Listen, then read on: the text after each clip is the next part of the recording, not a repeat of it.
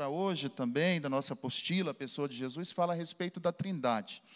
A Trindade basicamente significa a manifestação de Deus em três pessoas distintas. É um tema muito paradoxo, complexo nos estudos teológicos. Se a gente for entrar nos debates assim de sala de aula em teologia e algumas coisas assim a respeito da Trindade, já começa pelo fato de da palavra Trindade não estar escrito na Bíblia. Então, assim, é um tema muito paradoxo, por quê? Porque na nossa mentalidade humana, racional, é difícil a gente entender um Deus que é, um, que é três ao mesmo tempo, que tem três funções que são distintas: Deus Pai, Deus Filho, Jesus, e Deus Espírito Santo coexistindo eternamente.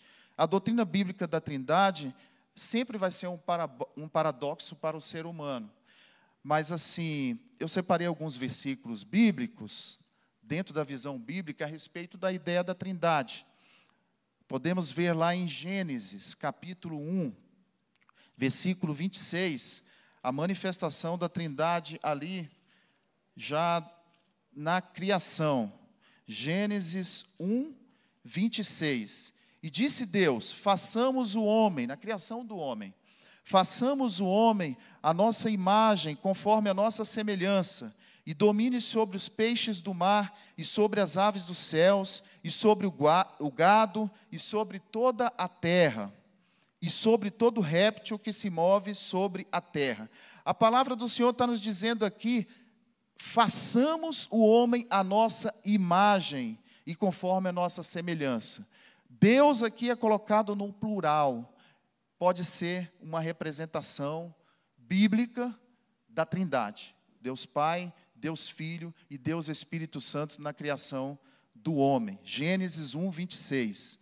Mateus 3, versículos 16 e 17, fala também alguma coisa a respeito da Trindade. Vamos lá. Mateus capítulo 3, versículos 16 e 17. E sendo Jesus batizado, saiu logo da água, e eis que lhe apareceram os céus, e viu o Espírito de Deus descendo como pomba e vindo sobre ele. E eis que uma voz dos céus dizia: Este é o meu filho amado, em quem me, em quem me comprazo. A palavra do Senhor nos mostra que Jesus, sendo batizado. Deus falando: Este é o meu filho em quem me comprazo, meu filho amado em quem me comprazo. E uma representação do Espírito de Deus por meio de uma pomba. A representação do Espírito. Pai, Deus Pai, Deus Filho e Deus Espírito Santo no mesmo cenário, no mesmo momento, cada um dentro da sua função. Mateus 3, 16 e 17. Mateus 28, dentro do mesmo Evangelho de Mateus, capítulo 28, versículo 19. Vamos ver o que a palavra do Senhor nos diz. Mateus 28, 19.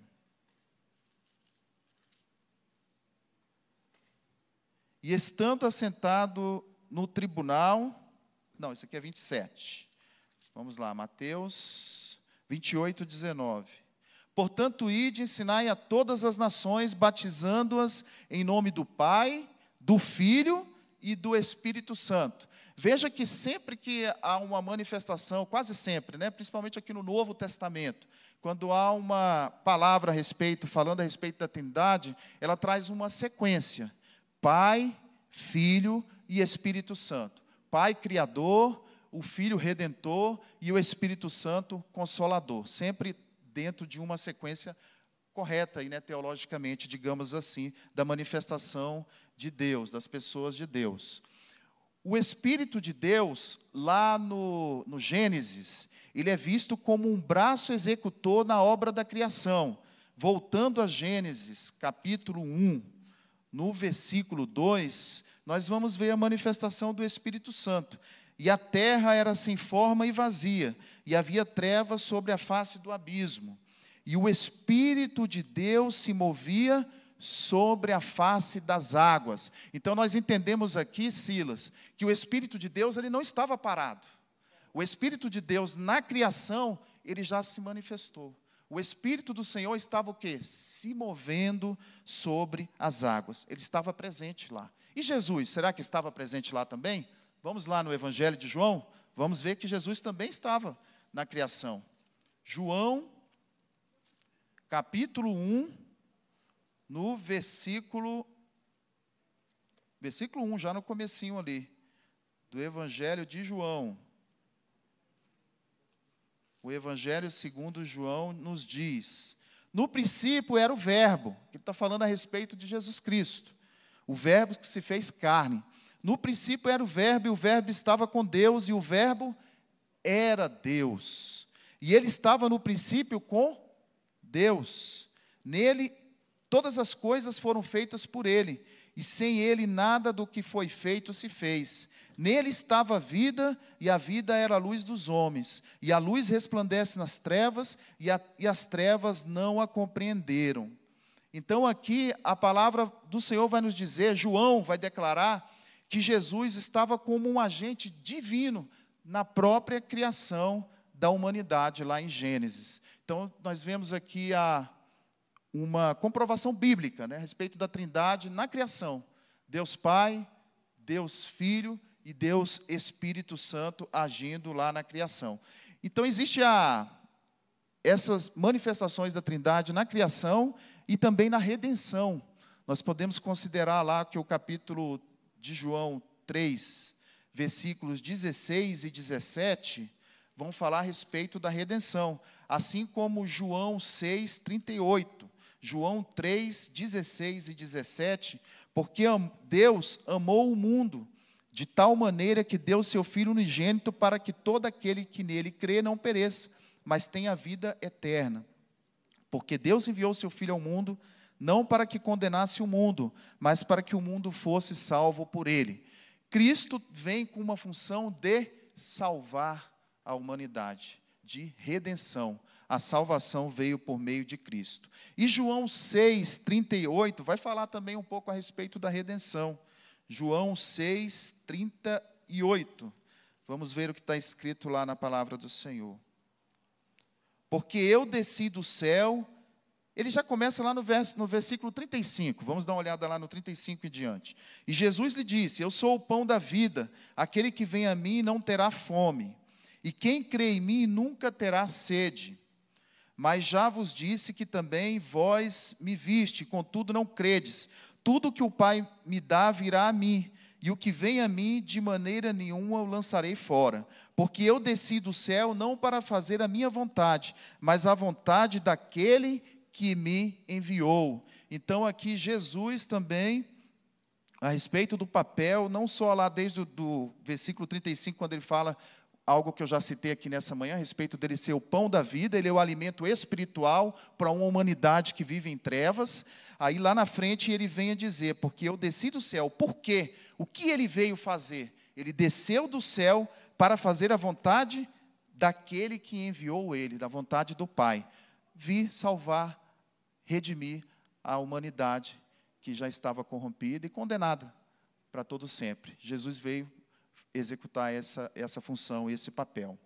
Amém? Ficou claro a explicação a respeito, um pouquinho a respeito da Trindade? Eu vou, eu vou citar aqui uma outra, uma outra temática interessante a respeito da Trindade, que está escrito na nossa apostila, aquela apostila que eu indiquei para vocês semana passada, da pessoa de Jesus. A Trindade ela tem a ver precisamente com a forma como Deus se revela para nós mesmos, como Ele nos redime, estabelecendo uma questão de relacionamento, a Trindade. Vou te explicar um pouco sobre isso. C.S. Lewis, em sua abordagem histórica, em um livro chamado Cristiano, é Cristianismo Puro e Simples, Cristianismo Puro e Simples. Eu não sei se você já leu esse livro, se você já leram, vale a pena, tá? Eu já li esse livro. Ele vai, ele vai contar a respeito da Trindade numa abordagem histórica dos judeus. Ele conta como uma história, ele fala do Deus Criador, que está escrito lá em Gênesis, historicamente, que chamou Abraão, que teve um relacionamento com os judeus, e que depois enviou Jesus Cristo como um redentor, como salvador, como um profeta, e que foi, morreu, ressuscitou, e que deixou o Espírito Santo. Ele conta a respeito da Trindade C.S. Lewis, um autor muito conhecido no nosso meio evangélico. Ele conta como uma história, a história dos judeus que serve para nós, para entendermos um pouco a respeito da Trindade. Mas um outro autor chamado Alistair McGrath, ele tem um livro chamado Teologia Pura e Simples. Também é outro livro, Silas, indicado, tá? Teologia Pura e Simples. E ele fala a respeito das funções de Deus ao longo da história. Ele fala do Deus Pai que aponta para a criação do universo. Deus Filho que aponta para a redenção da humanidade. E Deus Espírito Santo que aponta para uma santificação pessoal e individual. Então, essa abordagem aqui de Macrate, é, em teologia pura e simples, ela é muito interessante para o nosso entendimento da Trindade, trazendo principalmente para um relacionamento pessoal, para um relacionamento individual, uma santificação. Quando ele fala da santificação, ele está falando de Deus Espírito Santo. Quando nós olhamos para, para o céu e as estrelas, a gente lembra do Deus Criador. Quando nós olhamos para Cristo, nós lembramos da redenção. Deus Espírito Santo trabalhando na minha vida, me santificando, me capacitando a cada dia, me consolando. Então, ele, ele traz uma, uma abordagem muito interessante da Trindade de uma forma bem simples, que não tem aquela complicação teológica toda que às vezes a gente vê nas salas de aula, estudando a teologia, que vem muita confusão a respeito da Trindade, muito debate, que é muito simples aqui nessa abordagem desses dois livros, Cristianismo, Cristianismo Puro e Simples e Teologia Pura e Simples também, a respeito da Trindade, eu recomendo. Tá bom?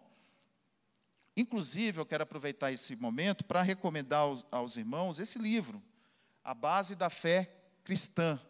Ele é um livro que tem 20 fundamentos que todo cristão precisa entender. Nós vamos utilizar esse livro aqui como base das nossas das nossas, da nossa escola dominical, das nossas aulas aqui, que nós estamos tendo aqui no templo a partir de hoje. Tá? Eu recomendo esse livro aqui, ele vai trazer 20 tópicos dos fundamentos da fé. Veine Gruden.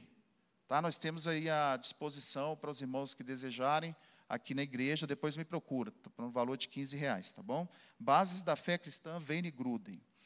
Vamos lá. Por último, vamos falar um pouco a respeito da revelação geral e da revelação especial. A revelação geral e especial fala da a forma como Deus se revelou ao homem, como Deus se apresentou para o homem. Deus se apresenta para o homem desde do Gênesis. Nós lemos aqui algumas passagens de Gênesis falando da criação, mas lá na frente, nos capítulos seguintes, vai falar da, da revelação de Deus a quem? Quem que ele chamou primeiro? Abraão, primeiro homem que ele chamou depois de Adão e Eva, lá no, no começo da humanidade, lá no Éden, quem Deus estabelece uma aliança, que começa ali para uma aliança com o povo judeu, por meio de Abraão. E nessa revelação, nós chamamos de revelação geral na teologia, é aquela percebida nessa criação. Salmo, capítulo, não é capítulo, Salmo 8. Salmo 8. O versículo, de, versículos de 1 a 3 Salmo 8, 1 a 3, nós vamos ver alguma coisa a respeito da revelação, meus irmãos. Da revelação geral, tá? Essa aqui é a questão da revelação geral, porque nessa revelação geral, há um desperta o homem a um reconhecimento da grandeza de Deus e da nossa condição também humilde perante a Deus. A revelação geral ela vai trazer esse despertamento na vida do homem. Aí nós vamos ver que ela por si só ela não é suficiente para salvar a vida do homem. A revelação geral hoje, né, não é suficiente para salvar o homem. Por quê? Porque por mais que um incrédulo ou um homem que ainda não tem Cristo na sua vida, olhe para a manifestação de Deus, olhe para as nuvens, olhe para o sol, para a lua, para as estrelas e reconheça que há um Deus criador, um Deus que criou todas as coisas, isso não é suficiente para salvá-lo porque ele vai precisar da outra revelação que nós vamos falar ali daqui a pouco, que é a revelação especial, que é Cristo sendo revelado a ele. Na revelação geral, aqui no Salmos 8:1 diz assim: Ó Senhor, Senhor nosso, quão admirável é o teu nome em toda a terra, pois puseste a tua glória sobre os céus. Da boca das crianças e dos que mamam, tu suscitaste força, por causa dos teus adversários, para fazer escalar o inimigo e vingativo. Quando vejo os teus céus, obra dos teus dedos, a lua e as estrelas que preparaste, as estrelas que preparaste, que é o homem mortal, para que te lembres dele, e o filho do homem, para que o visites. Contudo, pouco menor o fizeste do que os anjos, de glória e de honra o coroaste. Fazes com que ele tenha domínio sobre as obras das tuas mãos, tu o puseste debaixo dos seus pés. Aqui ele fala da grandeza de Deus, Deus sendo glorificado pelas suas obras, e ao mesmo tempo da bondade de Deus para com o homem. Então, isso aqui é a revelação geral, quando Deus se revela ao homem com bondade e estabelecendo ali com ele um, algum tipo de relacionamento, mas que ainda o homem, se o homem não se entregar a sua vida a Jesus, ele não será salvo, ele ainda não é salvo, não é o suficiente. Na revelação especial, é observada ali a partir é, daquele chamado, né, daquele, desde o chamado também de Abraão, aquela aliança ali com Abraão, Isaac e Jacó, por meio dessa aliança, em que ele chama para aquele relacionamento mais específico e que Abraão, a Bíblia diz que ele foi justificado por meio da fé. Abraão foi justificado pela fé. Então, na revelação especial, o homem tem que ter fé, crer em Deus, crer em Jesus Cristo e alcançar a salvação por essa fé. Na revelação é, especial, a promessa é cumprida em sua plenitude por meio de Jesus Cristo. Lá em Romanos, capítulo 1. Vamos lá em Romanos, capítulo 1. Vamos ver o que a palavra do Senhor nos diz. Romanos capítulo 1. Paulo, servo 1, a partir do versículo 1. Paulo, servo de Jesus Cristo, chamado para apóstolo, separado para o evangelho de Deus, o qual antes havia prometido pelos seus, pelos seus profetas nas Santas Escrituras, acerca de seu filho, que nasceu da descendência de Davi, segundo a carne, declarado filho de Deus em poder, segundo o espírito de santificação pela ressurreição dos mortos Jesus Cristo, nosso Senhor, pelo qual recebemos o que? A graça e o apostolado para a obediência da fé entre todas as gentes pelo seu nome. Aqui ele fala que Jesus é o ponto culminante da autorrevelação de Deus na história da humanidade. Ele está frisando o Filho de Deus.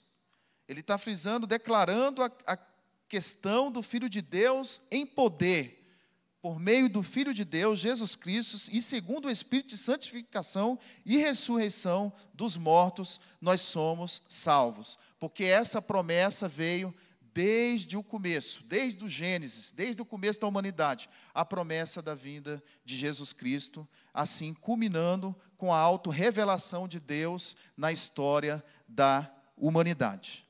Amém? Então é isso. Falamos um pouquinho a respeito da Trindade, a respeito aqui também da revelação, e da, da revelação geral e da revelação especial. É importante, meus irmãos, entendermos é, essa questão do, da doutrina de Cristo. Por ele fazer parte integrante da nossa identidade de fé, nós precisamos entender quem é Cristo, quem é essa pessoa de Cristo. Na próxima lição, nós vamos falar a respeito da divindade de Cristo. Na outra, posteriormente, nós vamos falar a respeito da humanidade de Cristo, porque a gente vai procurando encaixar essas peças que são importantes para a nossa própria identidade, para a nossa própria fé, para que estejamos firmados verdadeiramente na fé, conhecendo a pessoa com quem nos relacionamos, conhecendo aquele que veio para nos redimir conhecendo um pouco melhor a respeito de Jesus. Ah, irmão Sandro, se você estudar os, os evangelhos, as cartas de Paulo, você vai conhecer, vai saber um pouco, vamos entender, mas é interessante essa apostila da pessoa especificamente, né, que é um, uma é, teologicamente estudar sobre a, a, pessoa de Jesus, a doutrina de Jesus, é interessante você separar, se separa dos outros para entender melhor realmente quem é Cristo, que é o autor e consumador da nossa fé, porque a nossa fé começa e termina em Jesus. Amém? Então, nessa hora, eu quero fazer uma oração para estar encerrando essa escola bíblica dominical de hoje.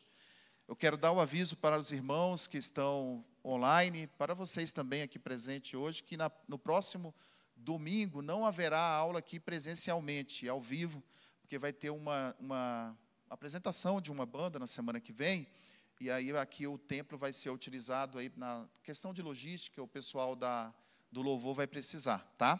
Não será dado aqui pessoalmente, no entanto, vai ser gravado no YouTube lançado lá na plataforma. Os irmãos podem olhar ali na, no YouTube ou no site da igreja.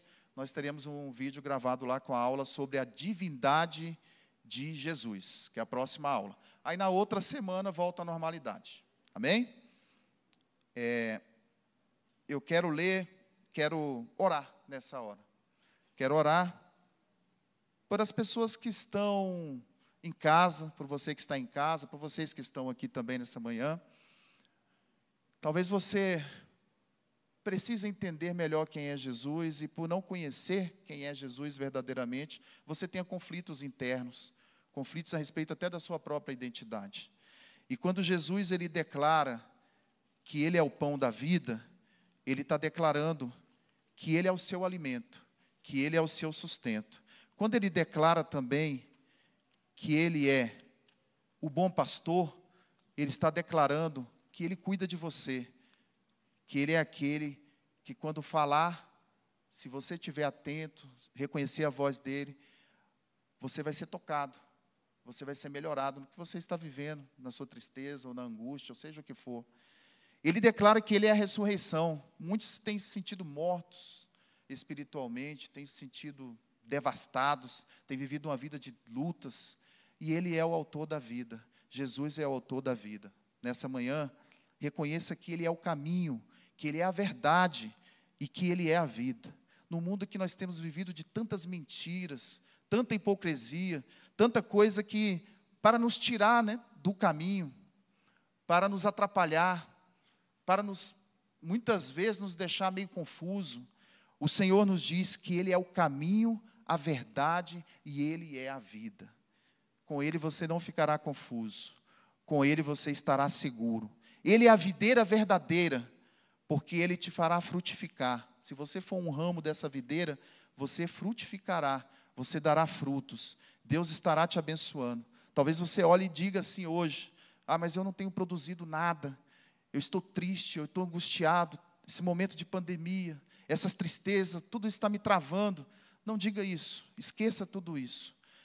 Creia em Jesus, que é a videira verdadeira, e Ele está aqui para te dar vida, para te fazer produzir, e produzir em abundância. Amém? Então vamos orar. Senhor, nós te louvamos e agradecemos ao Senhor por mais essa manhã. Agradecemos ao Senhor pela tua palavra que foi estudada a respeito de Jesus nesta manhã, Senhor. Nós te louvamos, ó Deus, porque o Senhor é o pão da vida. Nós te louvamos porque o Senhor é a luz deste mundo, no meio das trevas. Te louvamos porque o Senhor é a porta das ovelhas, o Senhor é o bom pastor. Te louvamos porque o Senhor é a ressurreição e a vida. Te louvamos porque o Senhor é um Deus humilde, que por meio do seu Filho Jesus Cristo, que mesmo sendo mestre e Senhor, lavou os pés dos discípulos e deu um exemplo de humildade. Nós te louvamos porque o Senhor é o nosso caminho, a verdade e a vida. Te louvamos e cremos que o Senhor é o Deus que nos guiará e nos guardará por todos os nossos caminhos, que não nos deixará confusos, que não deixará que a mentira prevaleça nas nossas vidas, que não nos deixará temerosos, mas no Senhor nós somos mais do que vencedores. Nós te louvamos, ó Senhor, porque o Senhor enviou o seu Filho Jesus Cristo para nos salvar. Nós te louvamos porque Jesus é o leão da tribo de Judá. Nós te louvamos porque Jesus é a estrela da manhã. A, a honra e a glória e o louvor louvor sejam dados ao Senhor. Nós te louvamos porque o Senhor tem nos sustentado nessa terra, tem nos livrado, tem nos dado vitória. E nós queremos, ó Deus, pedir para todos os nossos irmãos que estão aqui nessa manhã e pedir para aqueles que estão nos ouvindo pelo canal do YouTube, Senhor. Queremos pedir visita cada lar, visita cada irmão, cada irmã, visita aquele que ainda não te conhece, aquele que ainda não alcançou a salvação.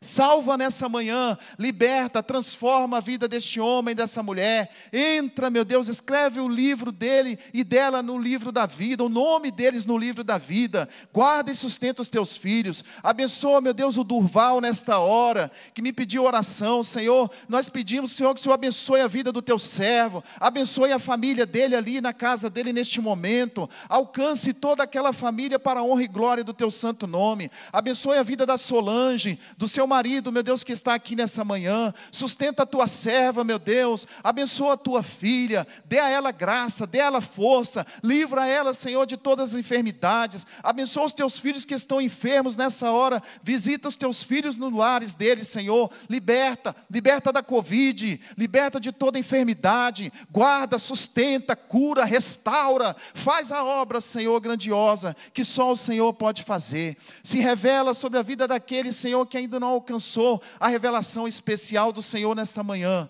Nós te pedimos e já te louvamos porque nós cremos, nós cremos na tua promessa e vivemos a tua promessa, não só hoje, mas para todo sempre. E todos digam amém. Amém aqui, amém em casa também. Deus te abençoe. Mais uma vez, é, avisando, acesse o canal do YouTube para a próxima lição, a divindade de Cristo aqueles que têm apostilas, continue estudando em casa, depois sobre a humanidade de Cristo e assim sucessivamente. Mais uma vez o livro, né, recomendação base da fé cristã também. Deus abençoe a todos. Se tiver alguma dúvida, você de casa, é, acesse o canal ali da Alameda, o aplicativo, mas também o site da igreja, ou pode me procurar, ou procurar o ministro Miguel também, tá bom? Pode se dirigir aqui à igreja ou à secretaria, estaremos à disposição para tirar dúvidas. Deus abençoe a todos, nos acompanhe também, continue conosco a partir das 10 horas na gravação online.